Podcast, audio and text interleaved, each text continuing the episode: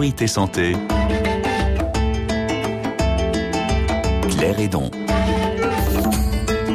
Bonjour à tous. L'obésité ne cesse d'augmenter dans le monde, dans les pays industrialisés comme dans les pays en développement.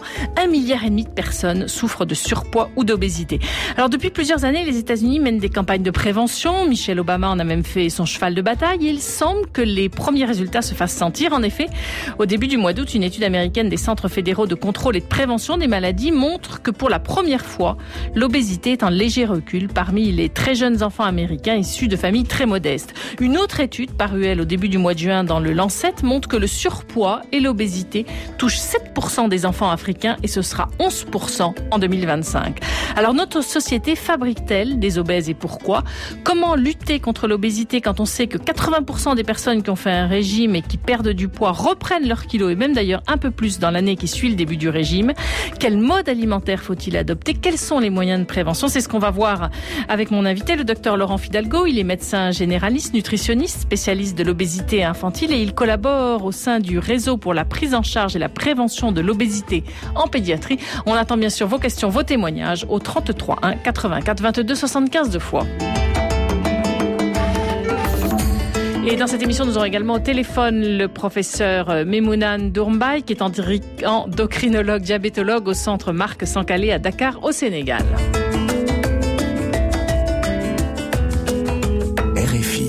Docteur Laurent Fidalgo, bonjour. Bonjour. Merci beaucoup d'être avec nous en direct dans Priorité Santé. Quand une personne est-elle obèse Alors il y a des définitions maintenant internationales euh, qui sont basées sur l'indice de masse corporelle, euh, l'IMC, qui est le rapport entre le poids et la taille au carré. Et donc on définit l'obésité lorsque l'IMC dépasse 30 de valeur absolue, le surpoids au-dessus de 25 et l'obésité morbide au-dessus de 40. Donc ce, chiffre d'IMC tient bien compte évidemment de la taille et puis n'est pas tout à fait le même pour les hommes et pour les femmes, c'est ça? Il y, a des, il y a des nuances dans certaines, euh, dans certaines études. mais euh. Quels sont les risques pour la santé finalement d'être obèse? Bah, Les risques sont, bah, le, risque principal c'est de raccourcir la vie, hein, mais euh, par surtout toutes les comorbidités qui peuvent intervenir et en particulier cardiovasculaires, les maladies cardiovasculaires, le diabète qui est la principale aussi complication. Et on sait qu'il y a des études qui montrent aussi que ça favorise les, certains cancers. Quelles sont les causes de l'obésité? Euh, Les causes sont innombrables. Mais euh, si on veut être euh, succinct, la cause physiologique de l'obésité, c'est un déséquilibre de la balance énergétique entre les apports et les dépenses. Mais si c'était aussi simple, il n'y aurait pas de problème. C'est-à-dire qu'on mange trop par rapport à notre activité physique? Soit on mange trop par rapport à notre activité physique, soit effectivement on ne bouge pas assez par rapport à ce qu'on mange. Pourquoi justement ce problème va-t-il en s'aggravant? Alors c'est là que les facteurs sont innombrables, euh, innombrables pardon. Euh, probablement des facteurs de société, euh, principalement, mais aussi individuels, euh, familiaux, euh, professionnels. Il y a énormément de facteurs psychologiques évidemment, le stress, la diversité alimentaire et l'offre alimentaire. À partir de quel âge en fait il faudrait commencer à dépister le surpoids? Eh ben, je dirais euh, l'idéal, euh, ce serait de le dépister avant même la conception de l'enfant. Euh, on sait aujourd'hui, par exemple, que quand deux, deux adultes obèses se, se reproduisent, entre guillemets, euh, l'enfant qui va naître a déjà quatre fois jusqu'à 16 fois plus de chances de devenir obèse. Donc, je pense qu'il y a une éducation à faire dès la dès la préparation à l'idée de faire l'enfant. Maintenant, on peut dépister aujourd'hui les enfants à risque de surpoids avant l'âge de 5 ans en traçant une courbe de corpulence, leur courbe de corpulence sur le carnet de santé, et repérer ce qu'on appelle le rebond précoce d'adiposité que l'on observe avant l'âge de 5 ans. C'est quoi exactement ce rebond précoce d'adiposité? Alors quand on regarde les courbes qui sont sur les carnets de santé, on voit qu'elle a une que l'enfant euh, augmente sa corpulence jusqu'à l'âge de 1 an et qu'à partir de 1 an, sa corpulence redescend pour réaugmenter ensuite, mais plus harmonieusement, à partir de l'âge de 5 ans. Et chez les enfants qui sont prédisposés à avoir des problèmes de poids plus tard, on observe ce rebond précoce, plus avant l'âge de 5 ans, de la corpulence. Et ça, c'est vraiment un indicateur très intéressant à dépister, parce que ça permet d'avoir une éducation thérapeutique très précoce pour éviter de prendre en charge l'enfant une fois qu'il est obèse. Quand je vous ai demandé à partir de quel âge il faudrait dépister le surpoids, vous m'avez dit ben, pratiquement euh, même avant la naissance. avant, la naissance. avant la naissance. Ça veut dire que l'alimentation de la femme enceinte a aussi un impact justement sur ah oui, ces ça oui, tout à fait. Ça c'est euh, c'est maintenant toutes de nombreuses études montrent que l'alimentation de la maman, la parturiente, la maman, celle qui qui prépare son enfant est très importante pour l'avenir alimentaire de son enfant. On sait que par exemple une femme enceinte qui mange beaucoup de légumes éduque déjà par le, les transmissions biochimiques du goût euh, son enfant à apprécier ses goûts, ses, légumes. Euh, ses légumes. Il en aura envie après. On va voir hein, tout au long de cette émission les, les, conseils à suivre. Il y a énormément d'auditeurs qui sont là aussi euh, pour poser des questions et on va bien sûr parler de cette dernière étude américaine parue au début du mois d'août.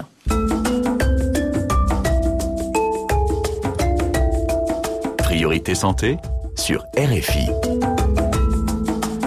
L'obésité est un important problème de santé publique aux États-Unis et au début du mois d'août, une étude américaine des centres fédéraux de contrôle et de prévention des maladies montre pour la première fois un léger recul de l'obésité. Anne-Marie Capomaccio, bonjour. Bonjour. Vous êtes la correspondante de RFI à Washington. Alors comment cette étude a-t-elle été menée? C'est une étude de grande envergure puisqu'elle a été menée dans 40 États, vous l'avez dit, par le Centre national de prévention et de contrôle de la santé. 12 millions d'enfants entre 2 et 4 ans ont été pesés, mesurés régulièrement entre 2008 et 2011. Donc c'est aussi une étude qui a été menée sur le long terme.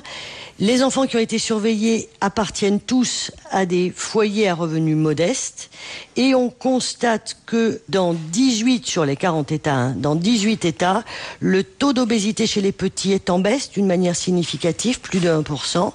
Dans trois des États testés, l'obésité est en hausse et dans les autres États, les 19 restants, on n'a pas noté de réel changement.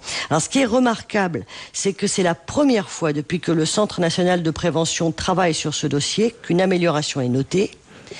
La précédente étude avait été menée entre 98 et 2003, dans les mêmes conditions ou à peu près.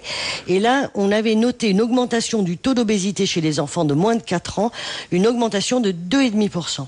on ne peut pas donner tous les chiffres hein, pour nos auditeurs, mais aux États-Unis, il faut savoir que le nombre d'enfants obèses avait triplé entre 1980 et 2000. Et ce qu'il en ressort tout de même, c'est qu'il y a encore beaucoup trop d'enfants en surpoids. Alors oui, alors on note les, progrès, mais on ne peut pas être trop optimiste parce qu'il y a toujours beaucoup trop d'enfants en surpoids aux États-Unis. Un tiers des enfants sont en surpoids ou obèses et quand même deux tiers des adultes. Alors, ce qu'on constate quand même, c'est qu'il est possible de renverser la tendance. C'est très encourageant pour ceux qui travaillent dans ce domaine. On peut renverser la tendance en motivant les élus, en motivant les enseignants, en motivant l'industrie agroalimentaire, la restauration et bien entendu en motivant les familles. Et on sent bien que l'accent est mis sur la prévention. Et justement, concrètement, qu'est-ce qui est fait dans ce domaine? C'est tout le travail. C'est éduquer, c'est se focaliser sur l'éducation. Alors, on commence par les familles. Alors, tout d'abord, on explique aux familles que l'obésité est un facteur de risque pour la santé de leur enfant. Ensuite, on conseille aux familles de servir un petit déjeuner sans trop de sucre et de gras euh, le matin, de servir des fruits et des légumes, pas seulement des repas faits de tartines de beurre de cacahuète et de accompagnés de soda et de faire du sport. Ça, c'est pour les familles. Alors, côté éducateur, on les incite à mesurer et à peser les enfants régulièrement. On leur demande de conseiller les parents, d'en parler tout simplement, d'en parler avec les familles. Et puis, on a très fortement encouragé l'allaitement pour les jeunes femmes, puisqu'on sait que allaiter son enfant diminue les risques d'avoir un bébé qui deviendra un adolescent puis un adulte euh, obèse. Alors du côté des élus, ils ont quand même compris qu'il fallait proposer de l'eau en libre service et pas seulement des, sodas euh, très peu chers, de l'eau dans les écoles, de l'eau dans les lieux publics. On leur a demandé d'organiser des aires de jeu, des gymnases et de motiver les industriels, de nouer des partenariats avec eux, par exemple. Et puis, euh, je dirais qu'à la fin de la chaîne arrive la mode, l'incitation politique, l'investissement de personnalités telles que Michelle Obama pour inciter les industriels et la restauration à proposer des fruits et des légumes à des prix abordables a quand même été déterminante. Euh, je, viens d'apprendre que Michelle Obama a passé un accord avec l'association de l'US Open de tennis, par exemple, qui est le, grand tournoi de tennis américain. Et cette association a construit 3000 cours de tennis dans les écoles et dans les aires de jeu. Elle a entraîné 12 000 éducateurs afin qu'ils puissent faire jouer les enfants, les enfants de moins de 10 ans, et on a fourni des équipements de tennis gratuitement aux écoles fréquentées par les familles les, plus défavorisées. On sait que c'est vraiment important parce qu'il n'y a pas que l'alimentation, hein, le fait de, bouger est vraiment très très important. Vous êtes juste, Anne-Marie, depuis quelques semaines hein, aux États-Unis, vous y aviez déjà vécu il y, a, il y a plus de dix ans, et qu'est-ce qui vous frappe, vous, dans ce domaine?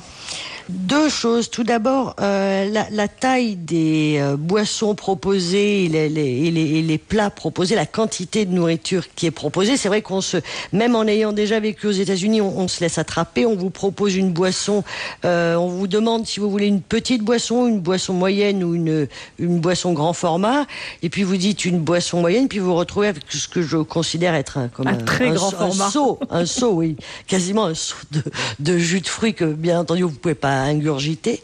Et puis euh, récemment, je suis allée dans un fast-food, comme on dit en français, hein, un restaurant qui sert des, des sandwichs en majorité, je vais dire. Et euh, là, j'ai demandé une salade, ce qui a beaucoup amusé le jeune homme qui me servait et qui m'a avoué qu'il n'avait pas servi de salade depuis longtemps. et en effet, dans le restaurant, je, pense que j'étais la seule à, à, manger une salade. Donc on sent bien qu'il y a encore du travail à faire en tout ce ah, qui est alimentation. Merci beaucoup hein, Anne-Marie Capot-Mathieu. Je rappelle hein, que vous êtes la nouvelle correspondante de RFI à Washington et vous suivrez pour nous toutes les questions de santé. Merci beaucoup Anne-Marie. Au revoir Claire. Priorité santé sur RFI. Et aujourd'hui, nous parlons donc de l'obésité avec le docteur Laurent Fidalgo. Alors, euh, docteur Laurent Fidalgo, une réaction euh, par rapport à cette étude et aussi par rapport à ce que nous a dit Anne-Marie Capomaccio par rapport aux, portions aux États-Unis, ça vous a fait sourire? Vous êtes d'accord que ça, c'est déjà un premier problème? Oui, c'est vraiment, euh, je pense, au niveau alimentaire, la grande différence qu'il y a entre les États-Unis et, et l'Europe, c'est que les, les, portions sont. Alors malheureusement, j'ai peur que l'Europe essaye de, de, copier, mais je pense qu'il y a une prise de conscience qui fait qu'on arrive. Aujourd'hui, on a quand même dans l'esprit en Europe qu'une pizza, euh, c'est pour une personne. Alors que lorsqu'on voit la taille d'une pizza, même quand elle est affichée pizza une personne, c'est quand même une ration alimentaire très importante. Et euh, voilà, normalement, une, pizza, c'est pour deux personnes, même quand elle est affichée pour une personne. Mais aux États-Unis, c'est encore pire. C'est encore pire et la pizza est encore plus grande. Par rapport à cette étude américaine, vous avez quand même quelques, quelques critiques à, à faire sur cette étude. C'est à la fois intéressant, mais c'est pas non plus encore la panacée. Alors, c'est pas une critique, hein, c'est vraiment une peut-être une petite réserve, c'est un battement de cils qui est de toute façon encourageant, parce qu'effectivement, c'est quand même intéressant de voir que, alors que jusqu'à présent, l'obésité de l'enfant augmentait aux États-Unis, aujourd'hui, on a une étude qui montre qu'il y a au moins une stagnation, parce que, comme l'a bien dit la correspondante, il y a que 14 ou 13 États où il y a 1% de, de, de, décroissance. Dans la majorité des autres, euh, c'est soit stagnant, soit en augmentation. En augmentation. Bon, 1%, c'est pas beaucoup, mais c'est déjà ça. La seule petite réserve que j'émettais, c'était que l'étude a été faite sur les enfants de 2 à 4 ans. Et comme je vous disais tout à l'heure, le rebond précoce d'adiposité qui nous permet de dépister les enfants à risque apparaît jusqu'à 5 ans. Donc, ça aurait été plus intéressant d'étudier après 5 ans. Voilà, ça aurait été intéressant de voir mm. des enfants de 5-6 ans euh, pour voir. Mais de toute façon, tout résultat euh, positif est bon à prendre pour encourager, parce que comme on ça a été dit, c'est une prise de conscience générale qui doit être euh, qui doit être mm. faite. On pourrait peut-être inverser la, la, tendance justement quand on parle toujours d'augmentation de l'obésité. On a, je vous l'ai dit, hein, les auditeurs sont très nombreux à appeler pour vous poser des questions. On a Brice qui nous appelle de Paracou au Bénin. Brice, bonjour. Bonjour Claire. Nous vous écoutons, Brice. Euh, je, m'appelle, oui, je suis âgé de 25 ans. Depuis 5 ans, j'essaie de faire un régime, qui ne marche vraiment pas. Euh, lorsque j'avais l'âge de 20 ans, j'avais euh, pris mon IMC, ce que j'avais calculé, c'était autour de 21,3%. 3. Actuellement, mon IMC est de 26,85, c'est-à-dire un poids, un poids de 74 kg, une taille de 1m66. En fait, euh, lorsque je commence le régime, quelques temps après, je reprends avec mes habitudes alimentaires antérieures. Ma question est la suivante. J'aimerais savoir comment faire pour réussir son régime et quel régime marche vraiment pour perdre du poids. Alors, c'est une question qui vous paraît très intéressante, docteur Laurent Fidalgo. Comment faire pour réussir un régime? Quel régime marche vraiment? Alors oui, c'est. Vous allez nous dire aucun, j'ai peur. Oui, non, alors justement, ce qui est très important, et je pense que c'est mon cheval de bataille depuis des années, rien que le mot régime conduira quiconque à l'échec parce que dans ce mot régime, il y a deux connotations qui sont très importantes. C'est la restriction. Vouloir se mettre en restriction, c'est quelque chose de contraignant et donc qui ne peut pas être suivi à long terme. Et la deuxième notion, c'est justement la durée limitée. Il est très important de ne pas euh, foncer tête baissée dans ce mot régime qui est donc l'association d'une restriction alimentaire à court terme.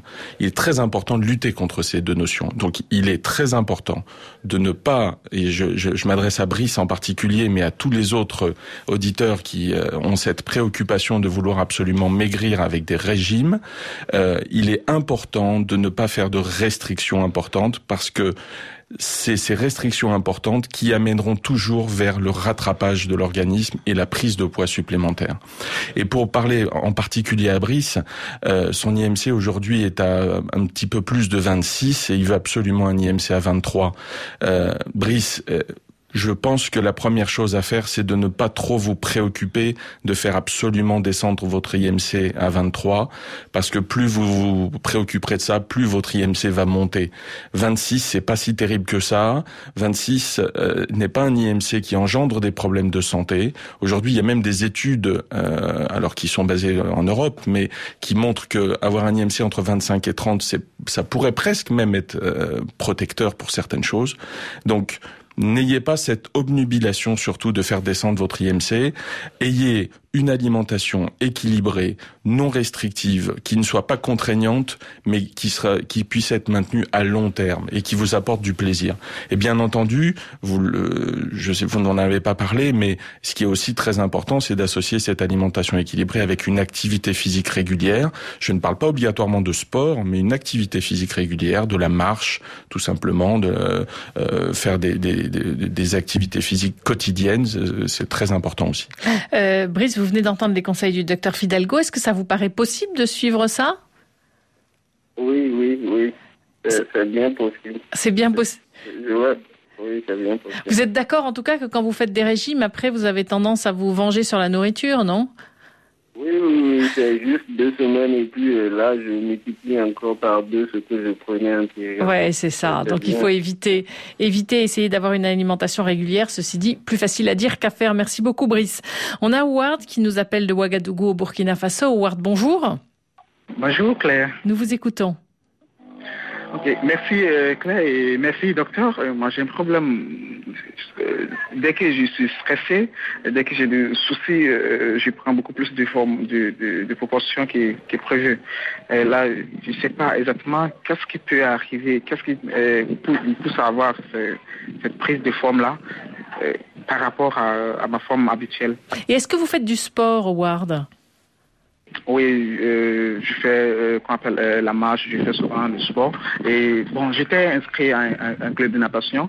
Donc, maintenant, je suis plus au club. Je fais la natation euh, de manière euh, euh, par moment. euh, maintenant, oui, c'est-à-dire euh, une fois en passant. C'est ça, mais plus, mais plus aussi régulièrement. Alors, docteur Fidalgo, et- effectivement, euh, le stress fait grossir? Oui, alors pas chez tout le monde.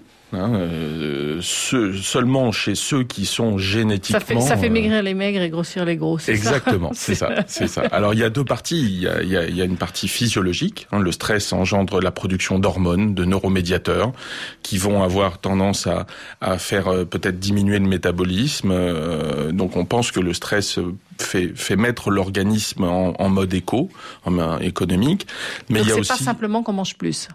Voilà, il n'y a pas que ça. Et l'autre partie, c'est parfois que le stress euh, peut amener au grignotage euh, de compensation, au grignotage de, de réconfort. Vous savez, Plutôt sucré. Donc, plutôt euh, sucré bien sûr, mais ça, ça vient, euh, c'est c'est c'est c'est dans nos gènes. Rappelez, enfin, chaque enfant dès qu'il le nouveau-né dès qu'il naît, quand il se met à pleurer, que fait la maman? Elle le met au sein ou elle lui donne un biberon. Donc le réflexe euh, consolation par un produit sucré, il est depuis la naissance. Et on Donc, continuera, si vous voulez bien, à répondre à Howard dans trois minutes, juste après les informations.